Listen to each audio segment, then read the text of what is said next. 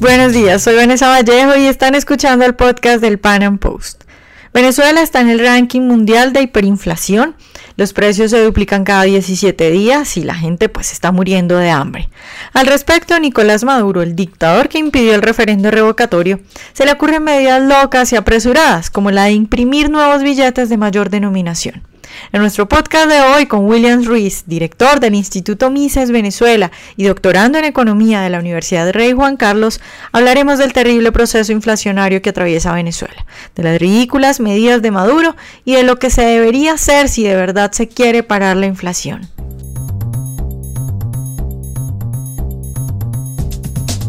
William, buenos días y muchas gracias por estar de nuevo con nosotros. Encantado, Vanessa, como no, un gusto.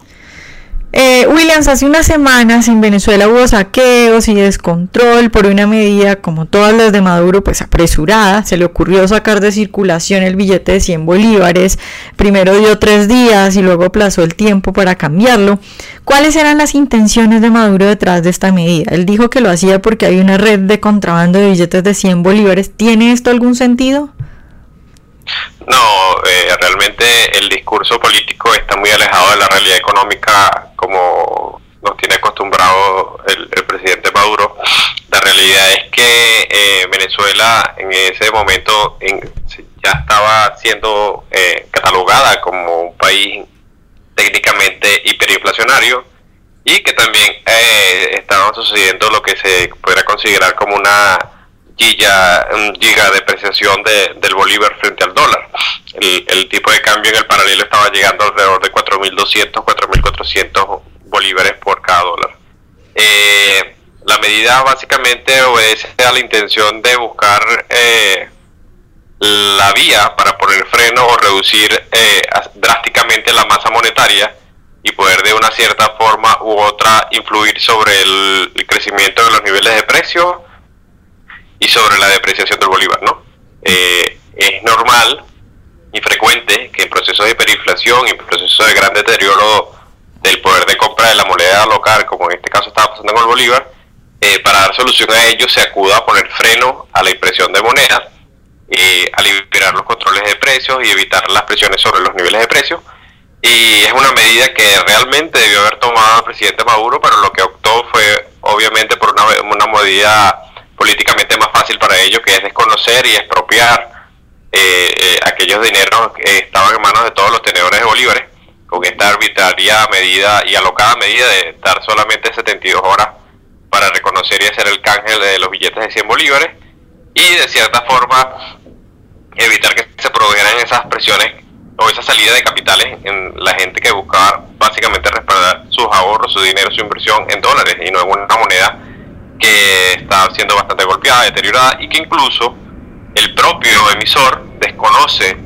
y dice que en un plazo de 72 horas no va a reconocer ningún tipo de, de, bolívares que se presenten al canje. Claro. es más. Es un impuesto a los más pobres, ¿verdad? Absolutamente. Y, y a cualquiera, a cualquier persona que tenga dentro o fuera de Venezuela un billete de 100 bolívares en su bolsillo, luego de, de que cesara esta medida, básicamente lo que iba a suceder que su riqueza o su tenencia de riqueza transformada en ese efectivo se iba a ver expropiada. Y el gran ganador de ese, en, esa expropiación iba a ser el gobierno porque,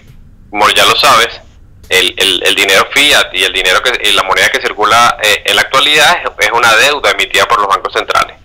En efecto, lo que, lo que viene a pasar con, con esta medida de Maduro es que desconoce eh, la capacidad de pago de esa deuda y expropia todo aquel que haya tenido su riqueza, su dinero, sus ahorros expresados en esta, en, esta moneda, los bolívares o billetes de 100, bueno, simplemente luego de que culminara este periodo se iba a ver su riqueza o sus, sus ahorros, sus inversiones se iban a ver extintas. Y se iba a beneficiar el gobierno en que, bueno, es una deuda que ya no iba a pagar, ¿me entiendes? Claro. Williams, además de la billete de 100 bolívares, a Maduro se le ocurrió pues modificar el cono monetario mandando imprimir nuevos billetes de mayor denominación que el de 100, que es el de mayor valor que hay ahorita en Venezuela. Según Maduro, esto ayudará a solucionar los problemas de escasez y de inflación. ¿Qué sentido tiene esto? ¿Sirve para algo llenar de más billetes a Venezuela? Como, como te dije anteriormente, los problemas de niveles de eh, inflacionarios severos o hiperinflacionarios como se encuentra Venezuela no se solucionan con nuevos conos monetarios. de hecho experiencias de la Europa posguerra, que es allí donde viene y se da origen al estudio de la hiperinflación por el, economista Philip Kagan y, las experiencias posteriores que se han, que se han revisado implican que para frenar el proceso de gran deterioro del poder de compra de la moneda y, crecimiento acelerado de los niveles de precio en proceso hiperinflacionario lo que tiene es que ponerse freno a la emisión monetaria y eh, eliminar y flexibilizar no, no flexibilizar directamente, eliminar el proceso de controles de cambio de precio. Eh, Venezuela ya acudió en el 2008, en el 2005, perdón, 2005-2008 a un proceso de recompresión monetaria que implicaba la eliminación del viejo cono monetario para, para eliminar además tres ceros a la moneda y acudir a lo que ellos técnicamente llamaban un proceso de fortaleza monetaria. Tal cosa no, no duró tanto, ni siquiera ocho años, porque lo que ocurrió es que con el deterioro y la impresión monetaria del, gobierno se fue deteriorando el poder de compra ficticio, porque dicha moneda en todo momento lo que hizo fue un ejercicio contable, más no, no se le otorgó de ninguna forma fortaleza a la moneda. La fortaleza de la moneda no viene eh, impresa por, por el carácter o la credibilidad de un, de un banco, sino el reconocimiento de los tenedores y el mercado internacional. Fíjate que con esto, esta nueva pretensión, lo, y que incluso ha sido aplaudida por colegas y economistas, no, no se encuentra una solución técnica al problema o estructural al problema. Lo que vemos allí es que es algo que sirve para aliviar el manejo de inventarios, es decir, debido al gran crecimiento en los volúmenes de precios por la hiperinflación, eh, tú ahora vas a necesitar mayores unidades monetarias para cubrir el mismo eh, para cubrir el precio de un bien que antes adquirías. Entonces obviamente vas a necesitar más billetes. Y además, como el billete pierde capacidad de compra, bueno, efectivamente vas a necesitar más unidades monetarias para cubrir eh, el, mismo bien que consumías antes. ¿Qué sucede? Que si yo establezco un nuevo cono monetario, eh, lo cual eh, amplío o agrego ceros a la moneda, yo básicamente lo que estoy dando es una solución a un problema de transacción. Si yo antes para ir al mercado me tenía que llevar un camión de, billetes y monedas, bueno, la realidad es que con el nuevo cono monetario, yo eh, luego de ello voy a pasar de, llevar un camión de monedas a llevar una carreta de monedas. Y esto es un ejercicio de muy corto plazo, porque el deterioro sobre el poder adquisitivo de la moneda continúa. No pasará mucho tiempo en que tú dejes de llevar la, la carreta de monedas a volver a llevar un camión de monedas o un avión de monedas, porque no frena, no da ninguna solución al problema inflacionario. Es únicamente una solución a un problema transaccional. Es decir, deja de llevar un saco de moneda, llevar una bolsa más pequeña de moneda. Claro, Williams, el mes pasado se incluyó a Venezuela en esta lista tan famosa de los países con hiperinflación, eh, una de las inflaciones más altas de la historia. Eh, los precios en Venezuela se duplican cada 17 días. ¿Cuáles son las medidas que el gobierno está tomando al respecto y cuáles son las que se deberían realizar para eh, pues atacar el problema y no simplemente realizar medidas cosméticas, como nos decías ahorita? Ya, eh pues mm, las medidas que está tomando el gobierno es básicamente, yo lo he catalogado así en algunos artículos de opinión y, escritos que he hecho, es una expropiación monetaria. Es fácil. Yo no tengo la voluntad o, no tengo la disposición para modificar mi estructura de gasto, con lo cual implica de que yo ahora no voy a consumirme, eh, no voy a consumir más sino menos, no voy a adecuar mi bolsillo a mi situación de presupuestaria, o voy a parar eh, la emisión monetaria, pues lo que yo hago es que expropio gran cantidad de la masa monetaria, con eso eh, evito que exista esa presión sobre los precios y en cierta forma, pero no lo estoy haciendo eh, a motus propios, lo que estoy haciendo es confiscarle la riqueza a los demás tenedores de bolívares, bueno, para tratar de evitar esa presión sobre, los niveles de precios y sobre el, el canje en el paralelo. Lo que debe hacerse y lo que así se hizo en, por ejemplo, como en Alemania, el proceso de hiperinflación, es cortar de seco la emisión monetaria, suspenderla con todo tipo de emisión monetaria y eliminar por completo los controles de cambio de precio, que de manera eh, esto permita que se sucedan algo que se llaman los ajustes en los precios relativos, porque ya que los mismos controles y la, y, la larga duración de los controles, al final lo que termina generando son distorsiones en los precios relativos, cuando tú liberas los controles de precio y de cambio, permites que los precios relativos se ajusten y que los niveles de, de, precios sean un poco más estables. En otros casos de, situaciones más severas y graves, y donde ya nadie tiene ningún tipo de confianza en, en los signos monetarios, se han acudido a procesos de, de, dolarización, procesos de caja de conversión, por ejemplo, en, la experiencia más reciente de Ecuador, que es el país último país que se ha dolarizado en Latinoamérica, y que efectivamente eh, la dolarización es un, es un mecanismo que funciona como un proxy del patrón oro y que permite una estabilidad eh, eh, a niveles inflacionarios en, en, muy corto plazo y poner orden en materia, en materia monetaria, ¿no?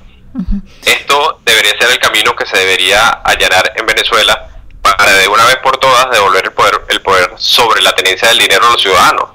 Porque los ciudadanos en Venezuela, quienes, quienes, quienes tienen en sus ahorros, sus inversiones, su jubilación, su pensión en bolívares, son constantemente atacados por la inflación que genera el gobierno, con lo cual no tiene ningún tipo de sentido ahorrar, tener inversiones e incluso recibir pensiones en una moneda que cada vez está más deteriorada y que incluso su propio emisor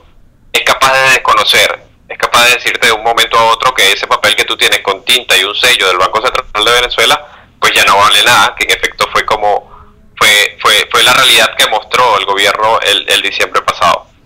Claro, Williams, pues ya para terminar, yo no quisiera eh, despedirte sin preguntarte por lo que está pasando ahorita en este momento. Eh, ahorita el 4 de enero eh, Maduro nombró como vicepresidente a este señor que tiene nexos con, con eh, grupos extremos islámicos y además eh, con el narcotráfico y haciendo en, en, medio de la ceremonia una especie de, amenaza a los venezolanos diciéndoles que, que, la derecha terrorista, como le llama él a la oposición, pues que tenía que cuidarse. ¿Tú cómo ves la situación? ¿Ves alguna salida, algún cambio? ¿Cómo van los diálogos con la MUD? Mira, eh, la realidad es que el panorama político inmediato es incierto, incierto porque eh, tenía, eh, Venezuela tenía que acudir a unas elecciones de gobernadores y, alcaldes y ese plazo todavía no ha llegado, es decir, era, era, el año pasado y se pospuso, o sea, no se, no se acudió a esas elecciones, hubo una convocatoria referéndum revocatorio que el gobierno puso mil y un trabas y finalmente no se dio eh, hay un proceso bastante incierto y el próximo escenario en el calendario electoral serían unas elecciones presidenciales, para dar un cambio político, ¿no? Serían unas elecciones presidenciales en diciembre de 2018. Eh, con lo cual tenemos un plazo de alrededor de dos años para llegar a un cambio político eh, contundente que permita hacer un cambio de rumbo. Lo que, lo que muestra el, nuevo cambio del gabinete ministerial de, Nicolás Maduro es que está buscando asumir o reforzarse un, un ala más radical dentro de su propio gobierno, ¿no? Y esto, esto pues da muestras de lo, del panorama que puede venir, aun cuando se espera que para este año eh, suceda un repunte de los precios del petróleo alrededor de 15-20%, que sin duda alguna podría mejorar el flujo de caja de, petróleo de Venezuela y así del presupuesto de la nación bueno, también es bien cierto que el, el nivel de gasto que mantiene el Estado necesita un barril superior a 100 dólares para poder mantenerse y poder recuperarse. Lo cierto es que la economía ya está en el cuarto año de recesión, que tenemos un proceso de hiperinflación que ya, yo lo digo, yo he dicho que ha, que ha tocado tierra porque antes el proceso hiperinflacionario estaba un poco en el aire y ahora mismo va a ser más voraz este año, con lo cual va a haber un deterioro bastante crítico de la economía y bueno, sin duda, sin duda alguna se ve mucho más afectada la, población de Venezuela en términos de pobreza, en términos de que el dinero no va a rendir para, absolutamente para nada, va a haber un crecimiento de precios mucho más voraz. Y en este aspecto se muestra, en lugar de no mostrarse un gobierno conciliador, tendido a hacer cambios, dispuesto a escucharnos, vemos una ala más radical de gobierno que lo que demuestra es que, que ante cualquier situación difícil de, la población venezolana se va a mostrar su, su mano más dura eh, sin duda alguna este año 2017 es un año bastante difícil para la población, para, para la economía en general, y tenemos un gobierno que es, ha sido mucho más radical. Yo creo que, con la última medida que se tomó el Banco Central y el desconocimiento de los billetes de 100 bolívares y, y, la promesa de nuevos billetes y con un acuerdo monetario que ni siquiera ha tocado al país por completo, eh, lo que vemos es que la improvisación continúa, la radicalización política, y la miseria se hace más extendida porque la, la, economía va a seguir eh, sumergida en, en, este proceso durante el 2017 y parte del 2018. Bueno, William, muchas gracias por estar hoy con nosotros. Pues encantado, Vanessa, siempre un gusto.